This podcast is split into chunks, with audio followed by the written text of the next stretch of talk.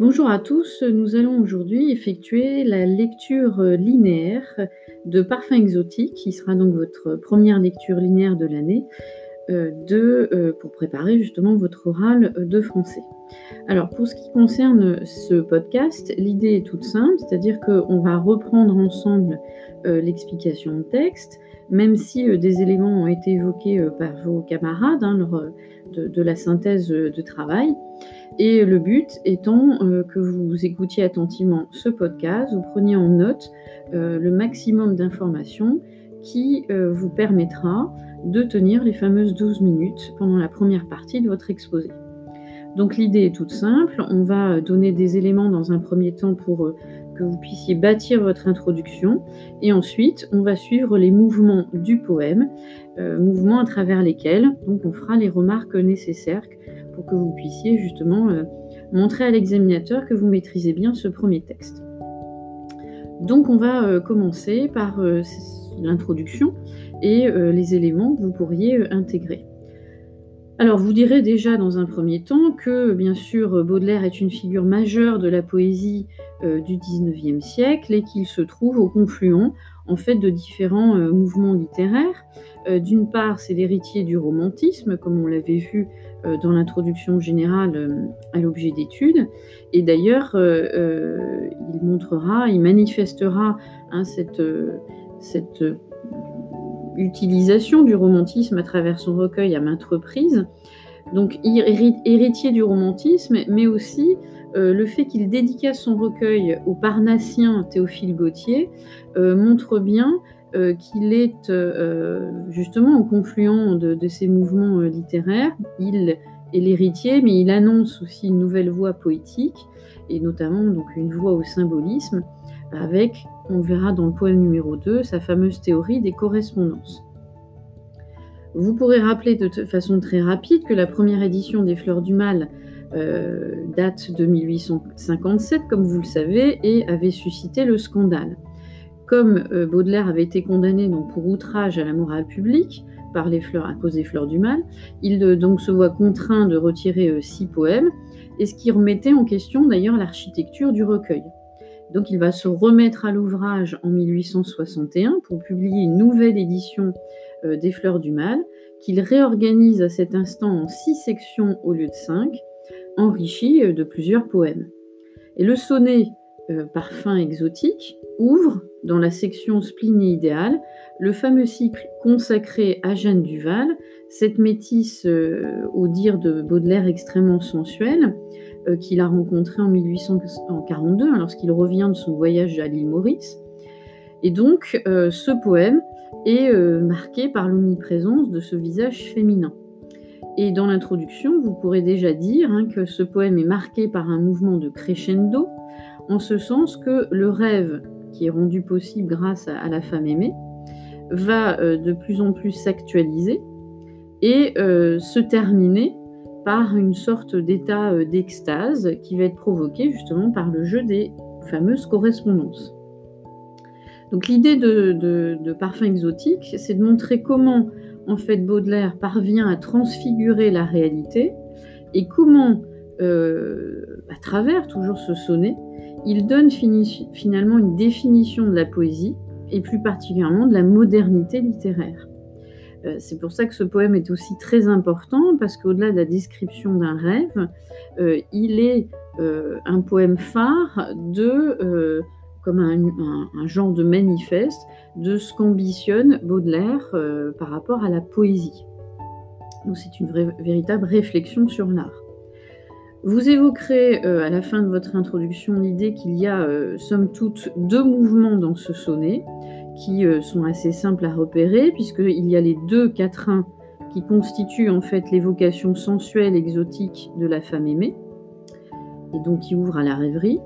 Et les deux tercets, eux, sont une véritable vision de la poésie selon Baudelaire vous indiquerai donc tous ces éléments, bien sûr de façon plus euh, synthétique que moi, puisque je vous rappelle que l'introduction ne doit durer que deux minutes.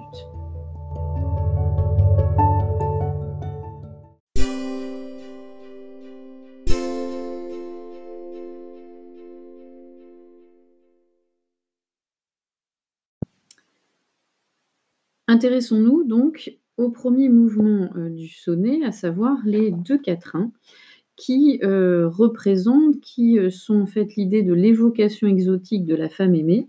Femme aimée qui va être le point de départ de la rêverie du poète. Et donc vous expliquerez bien que vous allez vous intéresser bien sûr des vers 1 à 8 et c'est à cet instant que vous allez commencer à effectuer votre lecture linéaire. On est bien d'accord, hein? Il ne s'agit pas de faire vers par vers, mais de bien montrer à l'examinateur que là vous focalisez, heu, vous focalisez votre analyse du vers 1 à 8. Alors le premier quatrain propose en fait une description, heu, placée sous le signe de l'idéal. Heu, le début, heu, du poème, on pourrait dire s'ouvre, par une série de compléments circonstanciels. Une 1re qui est une subordonnée, qui indique le temps, quand les 2 yeux fermés. Ensuite, un groupe nominal qui pourrait évoquer plutôt, qui pourrait être un complément de manière, les 2 yeux fermés. Et puis un autre groupe nominal, en un soir chaud d'automne, qui lui aussi évoque la notion de temps, hein, lui aussi est un complément circonstanciel de temps. Donc on a une succession, heu, de, heu, compléments qui évoquent le temps, le lieu et l'enchâssement, heu, de ces différents, heu, compléments, crée un effet de déjà de protection, de bien-être et on a l'impression que cette, phrase se déploie de façon très lente. Quand les 2 yeux fermés en un soir chaud d'automne. Donc heu, un rythme plutôt lent, une impression donc de déjà d'harmonie qui se met en place et heu, tout ceci contribue à l'installation d'une atmosphère calme, sereine, dès ce 1er vers et heu, comme si on nous indiquait les conditions qui vont, concourir à rendre le climat de rêverie à l'origine de la vision. On y trouve, heu, l'attitude de la rêverie déjà, hein, par le terme «les 2 yeux fermés», le moment qui favorise cette rêverie, l'utilisation «le soir». Ensuite, heu, vous avez la saison propice, heu, qui est aussi, évoquée, un soir chaud d'automne. Alors on pourrait, penser que, l'automne, notamment chez les poètes romantiques comme Hugo ou Lamartine, c'est plutôt la saison, heu, du regret, de la nostalgie. Mais là, on a plutôt, heu, une saison qui pour, heu, Baudelaire fait allusion, déjà à des contrées exotiques. Et on pourrait presque dire que «soir chaud d'automne» est un petit peu paradoxal, parce qu'on pourrait penser plutôt à un soir chaud d'été. Et on voit bien ici, que l'automne se substitue à l'été et heu, Baudelaire nous entraîne déjà dans un ailleurs lointain où l'automne climatique finalement n'existe pas. Ensuite, heu, vous avez le verbe attendu par la conjonction de subordination quand, qui est mis en valeur par un effet d'attente et heu, par sa position en début du vers 2, «je respire». Bien sûr, il est mis en évidence au début du vers pour montrer que par ce verbe «respirer», on montre déjà que, heu, les sens vont prendre une place, heu, bien sûr, heu, majeure tout au long du poème. Le motif du sein chaleureux va dès dès lors, dès le 1er quatrain, présenter une forte connotation sensuelle, mais bien sûr, il révèle aussi, vous le connaissez par la biographie, de Baudelaire qu'on a vue en cours, il révèle aussi l'importance de l'image maternelle. On a une sorte, d'intimité certes, amoureuse, mais heu, un bonheur qui est ici, heu heu, lié à l'enfance et vous savez justement cette nostalgie qu'avait aussi Baudelaire, de son enfance via l'image féminine. On a aussi, d'emblée un champ lexical de la chaleur.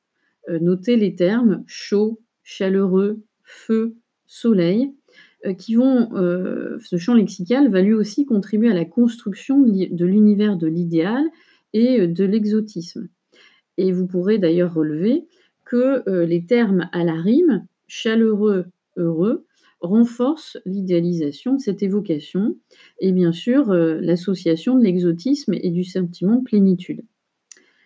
Si on regarde bien la construction grammaticale, on se rend compte aussi que le verbe de la principale n'apparaît qu'au vers 3. «Je vois se dérouler des rivages heureux». Il est mis en relief de la même façon que «je respire» et on voit bien que, heu, le lien étroit, qu'il y a un lien étroit qui unit l'odorat et la vue, et donc une position aussi d'ailleurs symétrique, puisqu'ils sont tous les deux en début de vers. Donc ça renforce ce qu'on avait évoqué tout à l'heure, c'est-à-dire cette idée que les sens vont être mis en évidence à travers tout le poème. la magie suggestive d'ailleurs du parfum va provoquer le déploiement de la vision. Et au vers 3, on a une vision tout intérieure, hein, puisque le poète évoque l'idée hein, des deux yeux fermés. Et donc, on voit bien qu'à partir du premier, la fin du premier quatrain, la vision va commencer à se transformer en un véritable tableau exotique. le, paysage d'ailleurs exotique vient se substituer à la figure féminine. On perçoit donc le rôle joué par la femme. Elle est finalement libératrice de l'esprit et de la vision, mais elle est surtout un prétexte au rêve. Et d'ailleurs, on constate qu'elle s'efface des visions euh, et elle n'apparaît, euh, elle ne va réapparaître qu'une fois l'évocation de son parfum au vers 9, lorsque Baudelaire dira guidé par ton odeur. Donc, effacement de la femme qui est euh, celle qui va suggérer, qui va euh, libérer le poète de cette vision.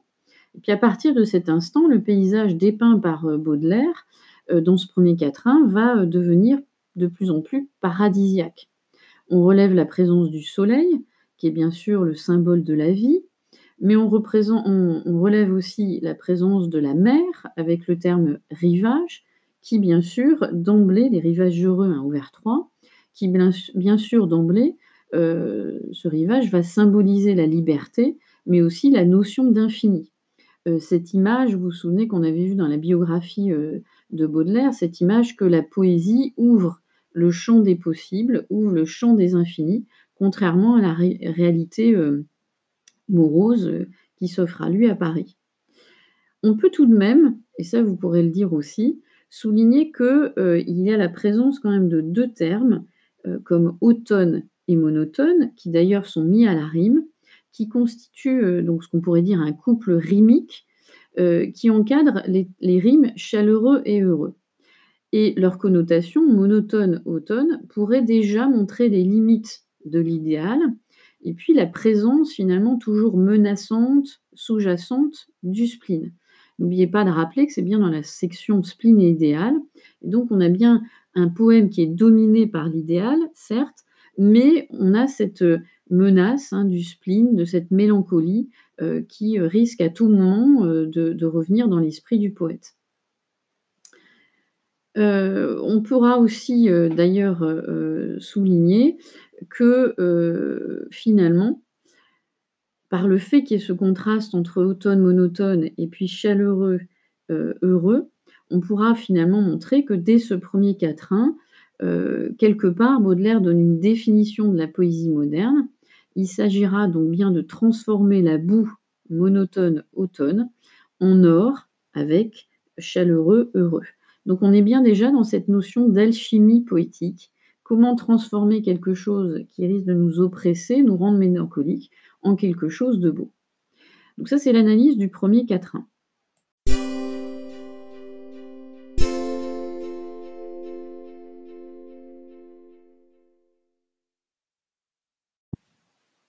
Voyons maintenant l'analyse du second quatrain euh, qui permet au poète de déployer sa vision justement d'idéal. Alors grammaticalement, ce second quatrain est en effet le complément d'objet direct du verbe je vois qu'on avait au vers 3. Euh, qu'est-ce qui frappe dans ce deuxième quatrain? C'est bien sûr l'utilisation du champ lexical de la nature. Vous avez les termes île, nature, arbre, fruit.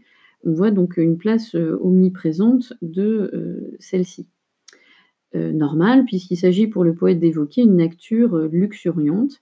Et on se rend compte que d'ailleurs, chaque substantif, chaque nom, est accompagné d'un adjectif en fonction d'épithète, paresseux, singulier, savoureux, mince, vigoureux des adjectifs qui ont tous une connotation plutôt euh, méliorative.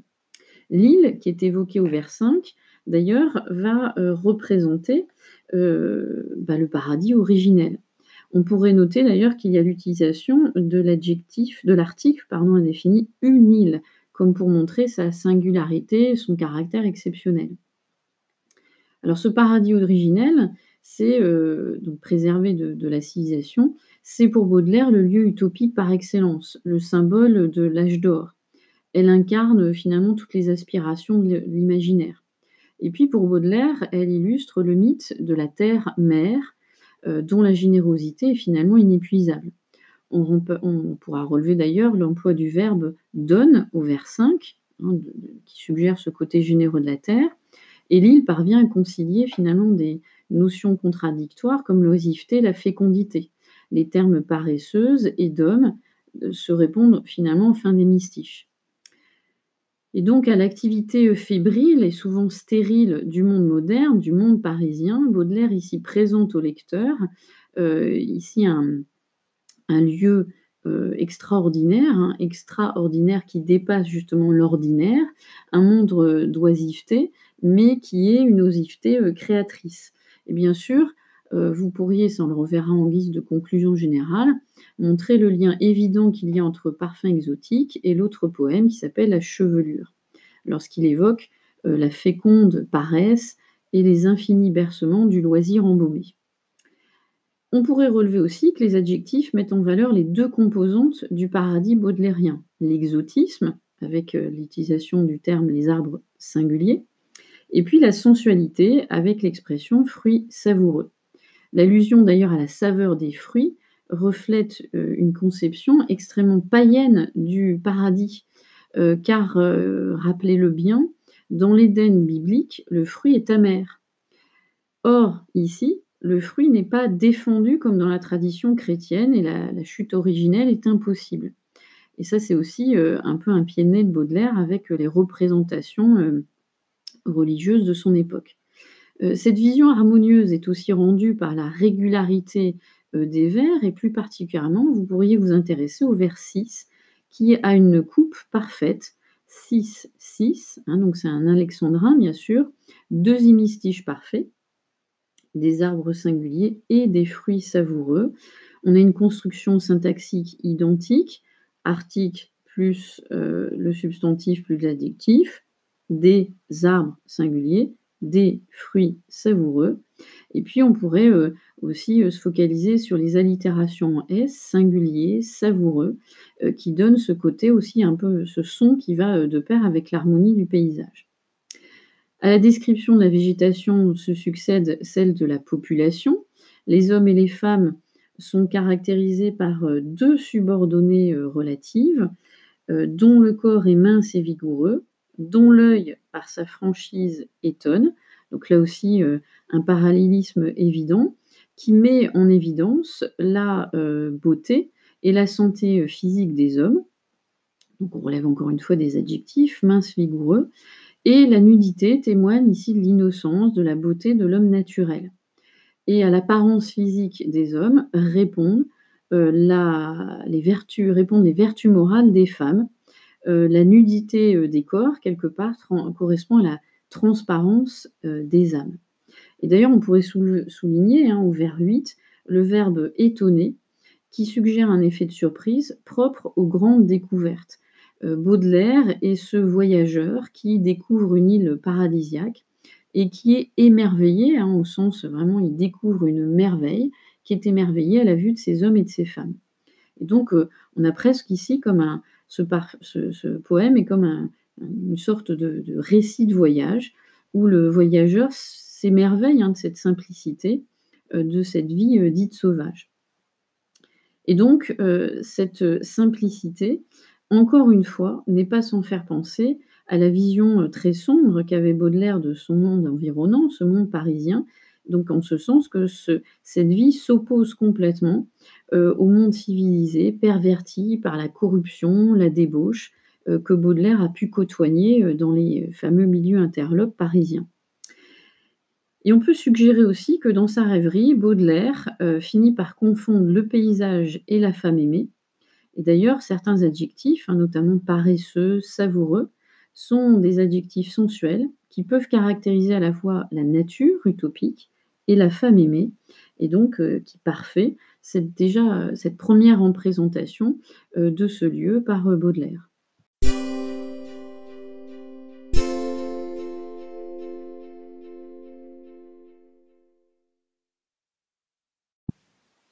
Alors, on va s'intéresser à présent à l'étude des 2 tercets et ces 2 tercets marquent plutôt le jeu des correspondances et mettent, heu, en évidence cette fameuse expérience synesthésique, heu et poétique.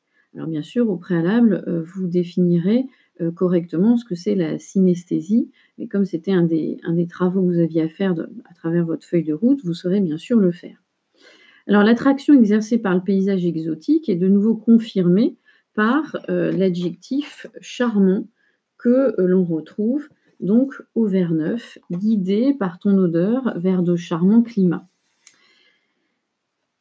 Qui, heu, ici et sont à comprendre, hein, enfin ce terme charmant est à comprendre par, l'évocation du par le sens de fascinant, mais on pourrait se rapprocher aussi de son étymologie puisque ça renvoie au terme Carmen, donc le le chant, qui a le pouvoir aussi, heu, du chant, donc le côté musical qui bien sûr va se retrouver dans la suite, heu, du poème.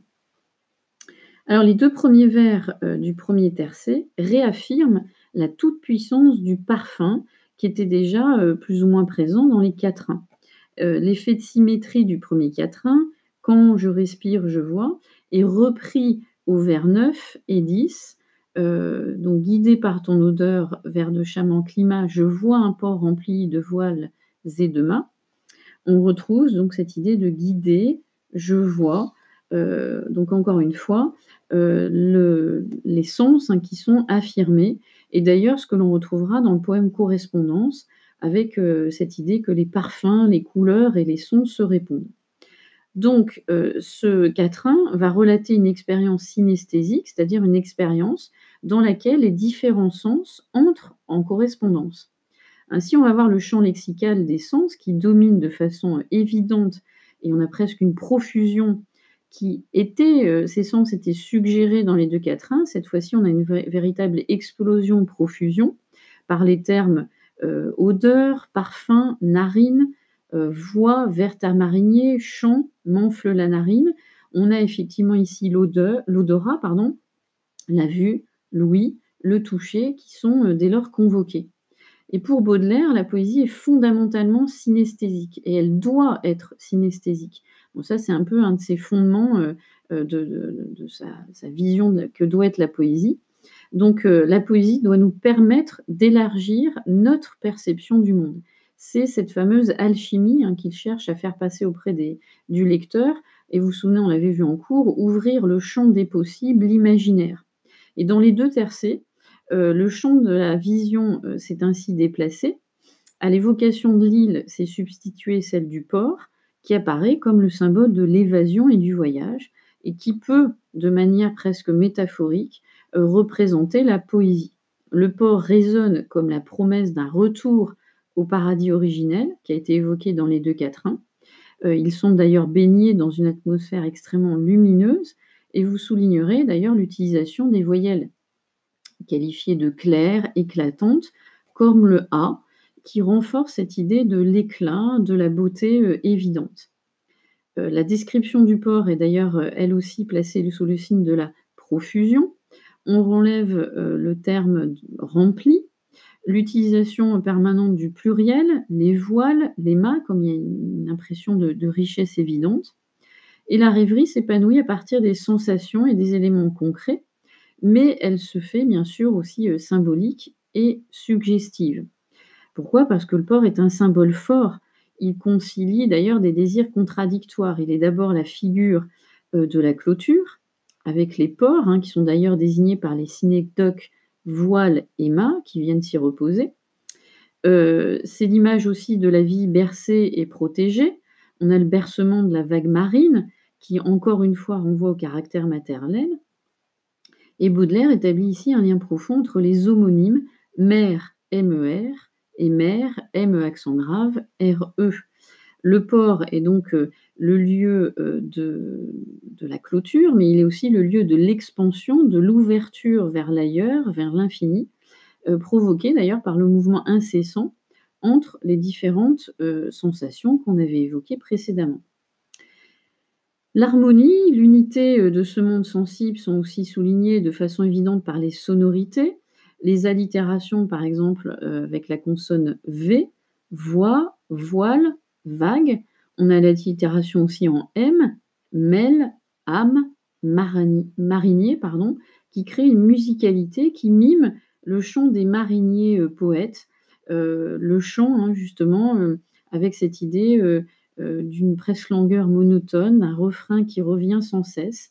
Et en fait, ce qui est intéressant, c'est de voir comment Baudelaire reproduit sur le plan phonique, c'est-à-dire les sons, l'unité de ce monde, en établissant comme un, genre de un jeu d'écho, grâce notamment à ce que euh, on pourrait relever comme rime significative, la rime riche que vous avez entre tamarinier et marinier. Hein, je rappelle, une rime riche, c'est quand vous avez plus de trois sons, enfin trois, voire plus, euh, trois sons hein, qui se font écho entre deux vers.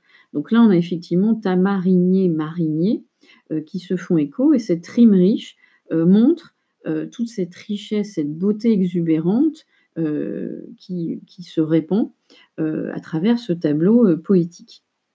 Cette unité d'ailleurs entre les différentes sensations se retrouve hein, dans, cette idée que seul le poète peut nous le révéler, et d'ailleurs il parle de son âme où tout fusionne. Le, mot âme, ben, bien sûr, opère par ailleurs un, glissement du plan sensible au plan spirituel, en fait, les synesthésies euh, permettent au poète de créer enfin quelque chose, c'est-à-dire des impressions, des sensations. On glisse vers le spirituel, c'est-à-dire l'acte créateur, euh, comme s'il y avait cette évocation du poète qui se transcende dans le fait de, remettre sur le papier euh, toutes ses émotions. Et cette idée se voit aussi à travers la progression croissante du dernier vers, hein, qui traduit cette montée crescendo des sensations et de la création, se mêle dans mon âme au chant des mariniers. Si on avait à découper, euh, on peut, si on peut dire comme ça, ce, vers, on a semelle, le premier mouvement, dans mon âme, deuxième mouvement, au chant des mariniers. C'est-à-dire qu'on a 2, 4, 6, comme une progression croissante qui montre bien cette progression euh, qui va permettre au poète d'accéder à l'acte même créateur, euh, donc des sensations, des émotions, on arrive euh, à l'univers spirituel qui est la création poétique.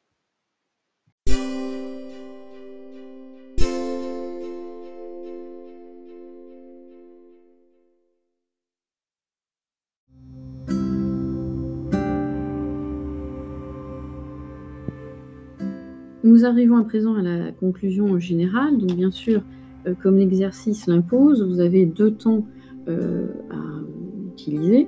La première qui, consiste à euh, rappeler ce que vous avez essayé de démontrer, et la deuxième sous-partie qui consiste à faire cette fameuse ouverture, et là de façon la plus appropriée, comme c'est une œuvre intégrale, vous faites une ouverture sur un autre poème, soit qui a mettre en parallèle parce qu'il a des points communs qui sont évidents, soit vous mettez en parallèle parce qu'il y a des différences évidentes.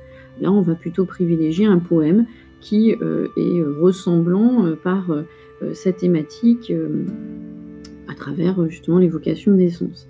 Alors, vous rappellerez donc que le sonnet parfum exotique est un sonnet qui finalement repose sur une perfection formelle qui est évidente, puisqu'il est parfaitement régulier, et il offre ici une vision de l'idéal baudelairien, perfection formelle qui, bien sûr, fait écho à la perfection qui était déjà recherchée dans les sonnets euh, par, entre autres, les romantiques, mais on pourrait remonter aussi à la perfection du sonnet du temps euh, de la Pléiade au XVIe siècle. Ce sonnet donc s'ouvre sur une évocation de la femme aimée, c'est évident, mais il retrace finalement avant tout le cheminement d'une rêverie qui repose essentiellement sur les sensations. Et euh, si on réfléchit bien, ce sonnet permet au lecteur de comprendre véritablement ce qu'est la poésie pour Baudelaire, c'est-à-dire une évocation euh, des sens, mais surtout une poésie qui, parce qu'elle est synesthésique, entraîne le lecteur vers un ailleurs.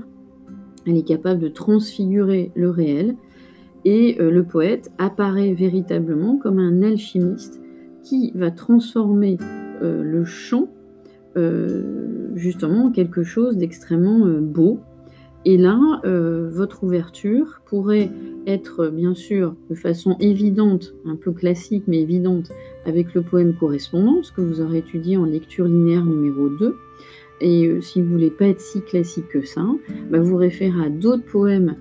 C'est le conseil que je vous donnerai hein, pour montrer à l'examinateur que vous maîtrisez l'ensemble du recueil.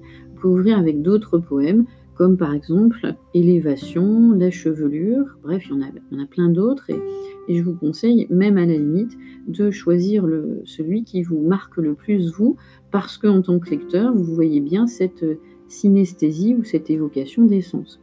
Et pour ceux qui seraient très à l'aise avec d'autres domaines que la poésie, et j'ai envie de dire parce que vous vous rendez compte aussi au niveau du chronomètre que vous avez le temps, n'hésitez pas à faire un clin d'œil, euh, comme c'était le cas sur la feuille de route, à des tableaux qui sont du même ordre, dans le sens où ils ont la même ambition que Baudelaire, à savoir de suggérer au lecteur de créer cette synesthésie. Je pense donc euh, au tableau de Gauguin qui était sur votre feuille de route, mais il y en a bien d'autres hein, postérieurs à euh, justement la création poétique de Baudelaire. Et je vous laisse les chercher parce qu'il n'y a pas que Gauguin